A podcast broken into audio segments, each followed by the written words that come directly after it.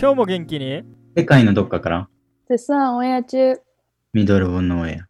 さんこんにちは。ミドルオブノーエアです。マディです。アダムです。アンヌです。皆さん、明けましておめでとうございます。今年もよろしくお願いします。はい。明けましておめでとうございます。よろしくお願いします。はい、今年もいい一年にしていきましょう。はい、今日が、あの、新年初の収録になります。イェイイエイもう1月になってもうそろそろ、まあ、1年で一番寒い時期になるんですけど、まあ、自分はそうですね、この1週間、ちょっと九州旅に行ってきまして、で、いろんなあの九州一周してきて、あのドライブ、レンタカー借りて、いろんな絶景コースをドライブしたり、夜にはあの星空を見に行ったりして、まあ、山の上とかだとマイナス10度ぐらいになって、本当にもうめちゃくちゃ寒い1週間やっただったんですけど、まあ、まあ雪も結構あの各地で降っていて、もう鼻水で今も、だから皆さんも気をつけてください。で、今日はですね、いつももう30分以上収録してるので、まあ、今日は15分ぐらいにとどめていきたいと思います。で、まあ今日のトピックは、あの、アメリカのチップ習慣、まあ、特にあのニューヨークシティのチップの習慣をあの話したいと思います。まあ、日本にいるとあのチップのチップとかあの例えばレストランとかで払わないと思うんですけど、まあ、アメリカに来たらそのチップを払うという文化に、まあ、慣れないと最初は慣れないかなって思っていて、まあ、どういうあの例えばチップどのくらいのチップをあのサービスに対して払うのかとかどういった判断でどんどのくらいのチップをスタッフに払うのかといったことをあの2人にお聞き聞いていきたいと思います。まず、マリア・アンヌさん。まあ、ニューヨークに住まれていて、レストランとかでチップとかよく払っていますか？どういった判断でチップを決めていますか？そうですね。一旦多分チップっていうその習慣自体がヨーロッパとか海外でもそのヨーロッパとかもたくさんはなくてその本当にホテルとか高いお店に行く時とかヨーロッパとかではそういうふうに払う気がするんですけどニューヨークというかまあアメリカだと一般的にまあ安いお店とかでも基本的にチップを払う前提でそのお店側もそうだしそのお客さん側もまあそういうふうにまあ期待されているというかあのそういうまあなんだろう当たり前みたいなのがあるので結構行く、まあ、お店特にその食べるレストランとかその食事どころでは基本的にはチップは払わなきゃいけないっていうのがあって量で関して言えば、まあ、大体その払う金額のまあパーセンテージだと10%から20%ぐらいが一般的かなと思うんですけど、まあ、少なくて10%で結構刻まれてるところもあって 10%12%15%18%20% とかなんかそういう感じのところもあったり、まあ、基本的にはその辺のあの範囲で払うことが多いかなと思います。なるほど。例えば、あの、お店側が期待してたチップの量と自分が出したチップの量、あの差が生まれたときは、あの、スタッフさんが気分損ねたりとかするんですかね？うん一応そのチップを払うっていう習慣とともにカード文化なので、キャッシュレスというかクレジットカードで払うことが多くてあのもちろんチップだけをキャッシュで置いていく人もいるんですけどキャッシュもうそのクレジットカードの支払いの中にチップを入れ込んで払ったりするので意外とその金額がすぐに目に見えてわかるうん。わけではないと言えばいいのかな。その店員さんに直接渡すっていうわけではなかったりとかそのチップ店によってはそのチップを全部集めてそのなんだろう仕事のランクごとに分配するみたいな。だから個人的にチップを渡すわけではなくてそういうやり方をしている場所もあるのであんまりお店から絶対にこの金額払わなきゃいけないっていうのはないですけどでもその代わりにそのカードレシートそのサインするレシートとかに12%だといくらいくらの金額チップがいくらいくらです、15%だとチップがいくらいくらですって書いてあってそのもう計算もしなくていいように書いてあったりとかなんかそういうのはありますね。でそれを絶対にそれをやらなきゃいけないってわけじゃないけどあのやっぱりそういうのを書いておくとやっぱ計算するのめんどくさいからみんなじゃあそこに書いてある金額を書くっていうところ時が多いからそういう感じでちょっと作戦ではないけど、ね そういうやり方をしてたりとか、うん。まあありま、す。レストランとかは払うのが当たり前だと思うんですけど、その、チップが不要なお店、例えば、うん、コンビニみたいな感じの店は払わないでいい？うん、コンビニとか、あとはファストフードの例えばマクドナルドとかなんかそういう系のファストフードのお店とかだと基本的にチップは払わなくて、うん。しその中に入って座ってそのサーブされてっていう一連の流れがある場所が基本的にチップを払う場所かなと思います。あとは空港とかうんでその荷物を運んでくれたりとか、なんかそういう人たちには直接まあチップを払うとかいう文化はまああるかなと思っててでそのレストランとかでもそのチップを払わなくていいよっていうのを売りにしてるところも一応はあります。そんなに多くはないけど。なるほど。わかりました。では、アダムさん。あの、アダムさんはチップを払う時とかありますか？普段レストランは行かない方ですかね？そうですね。僕はあんまりレストラン行かないんで基本的にほぼチップを払った経験ってないなぁと思い返してみて思ってましたね。ただなんかそのまあチップもそのまあ2回ぐらいもう数えるほど指折りぐらいしかその友達とニューヨークシティの中でお店に行ってなかったし行ったお店とかはたま、うん。あのなんだろうなえーっとそれもちろんゴリゴリななんかステーキハウスみたいなのにも行ったことあるんだけどあの結構その大戸屋みたいなあの普通に日本食のお店日本人とつるんでたりとかあとはその、まあ、向こうの人と一緒にシシティに行ったりしても日本食食べれるからあ日本好きね基本的にこうなんかあの一緒につるんでくれる人って日本好きの人なんでそうするとシティに行ったら日本食食べれるから日本食食べようよみたいなああの流れになることも多いんで、うんそういう意味でもあんまりそのまあ分かんないなーっていうことは思うんだけどそのステーキハウスに行った時はえっとねすごい多分あのオーソドックスなというのかなあの感じのところで自分たちで何パーセントって書いてで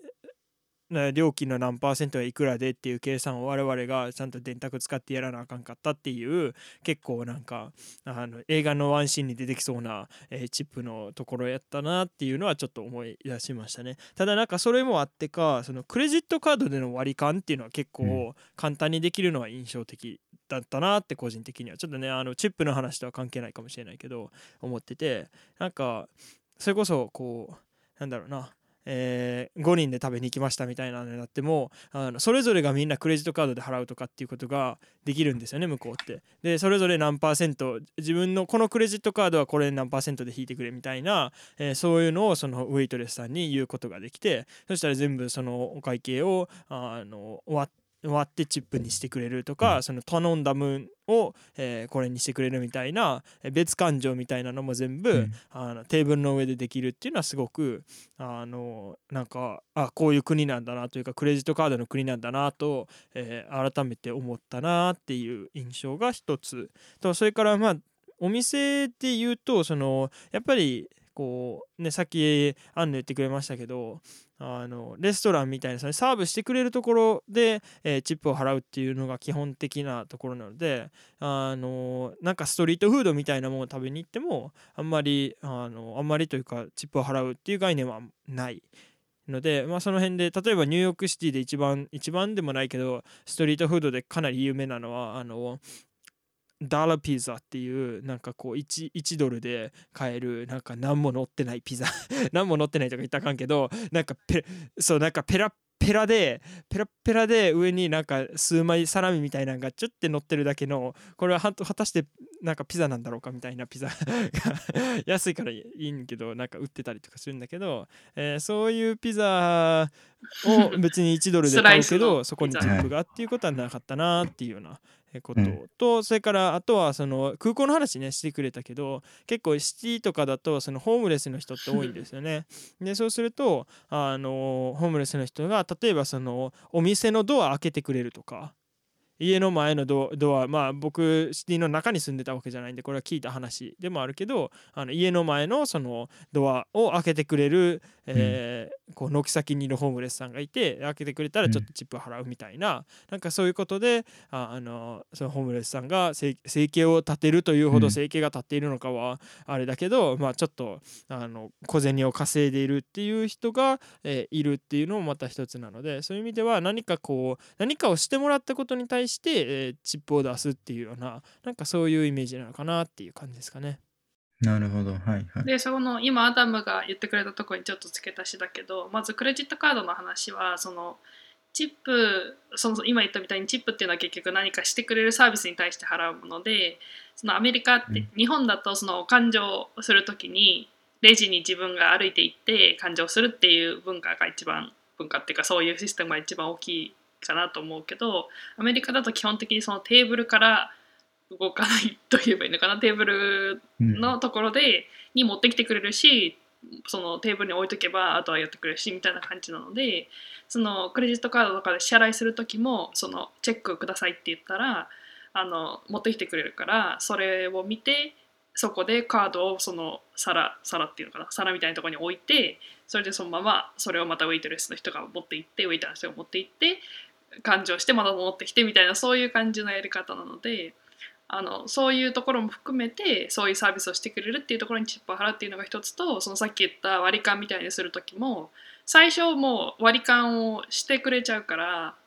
その割り勘した後にそれぞれがチップを払うみたいな、チップを払うっていうかそれぞれがチップの量を書くレシートに書くみたいな感じなので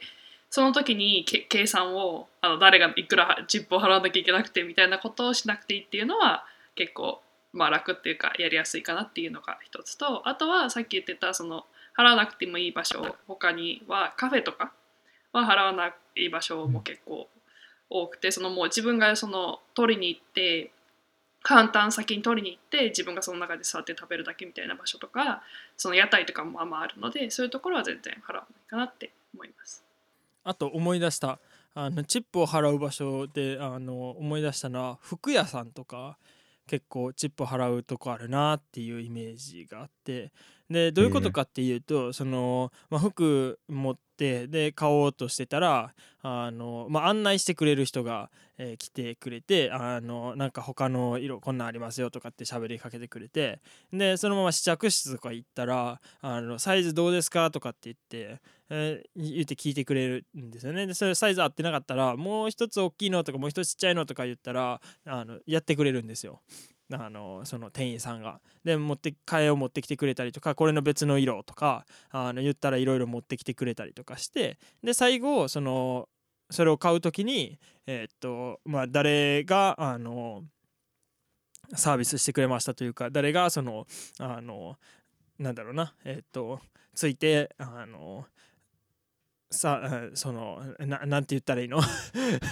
案内とかあそういうそうそうそう。そうそうしてくれた人の名前その名札ついてるからえその人の名前をあの言ってそこにチップを払うみたいな会計の仕方。それもそれもあるしそのレジがない場所も結構あってその人がもなんかこうポータブルレジじゃないけどなんかあーおるおる持っててもうその場で払えちゃうから、なんかそのレジのそのカウンターっていうのかなカウンターがなくて、もうその人がカードのなんかカードリーダーとちょっとした小銭が入ってるバッグみたいなの持っちゃってるから、もう個人個人で対応してもうその場でその人と会計するみたいな感じになるともうその場でそそこのその人に対してチップ払ったりとかそういうのも結構海外では結構それが多いのかなって。イギリスとか行った時も多分そういう光景は見たから似たような感じだと思う。なんか最近、あの、ウォルマートの記事で、あの、ウォルマートの店員が、あの、普通にカードリーダーみたいなの持ってて、まあ、その場でお客さんが買いたいものを決済して、あの、もう、レジまで行かずにできるっていうことを見て、ああ、なるほど、そういうことやなって思う。うん、結構その買う品物の数が多くなかったりだからそのなんだろう食料品とかだとすごい大量に買うからレジとかに並んで全部やらなきゃいけないけどそのさっき言った靴買うとか服買うとかだともうすぐにそこでやる方が楽だからそんなんは本当に多いかなってそうですね。まあ、レジ文化は日本にないので、僕もあの、あレジ文化じゃなくて、チップ文化ですね。チップ文化は日本にないので、まあ僕もチップ払ったことは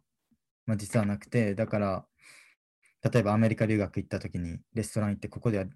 あのチップ払わなければいけないのかとか、どのくらい払わなければいけないのとか、ここではあのチップはいらないのかどうかが全然あのわからないと思うんですよね。だからまあ、うん、基本的にはそれを分かる一つの手はそのチェックっていうそのなんだろうレシートの前のいくら食べたかとかいくら使ったかっていうのがの明細みたいなのが送れるんだけどそれにチップっていう欄があったら、まあ、基本的に一応チップを欲しいということを言ってるっていうのは分かるし、うん。それがないようなカフェとかだとまずチップは払わなくていいっていうのが払うか払わないかの決め手で量に関してはあの絶対何パーセントとかいうのは絶対に決まってないから例えば自分がこうんうん。のウェイト、ウェイターの人はよく接してくれたな本当にそれはすごいその個人差があるんだよね。ウェイターの人でもとても機能いいそのサービスたくさんしてくれる人もいればもう全然ちょっとひどい感じの人もいるからそういうところは自分がいくらまでだったら上げていいかなっていうところは結構個人が決めてもいいからあんまりその絶対にいくら払わなきゃいけないみたいなプレッシャーを感じる必要はないかなっていうのが私の意見かなと。はい。はい、ありがとうございます。まあ、今回はあの2人のあのニューヨークとかアメリカでのあの経験に基づいて、チップの目安とか、まあ、チップいらないお店とかいる店とか、まあ、どういった判断であのチップの値段を決めてとか、まあ、まあ、大体のことを話したと思います。だから、あの、アメリカ留学行く人とか、ここの収録が役に立てばいいと思います。今日はこここで終わります。バイバイ。バイバイバイバイ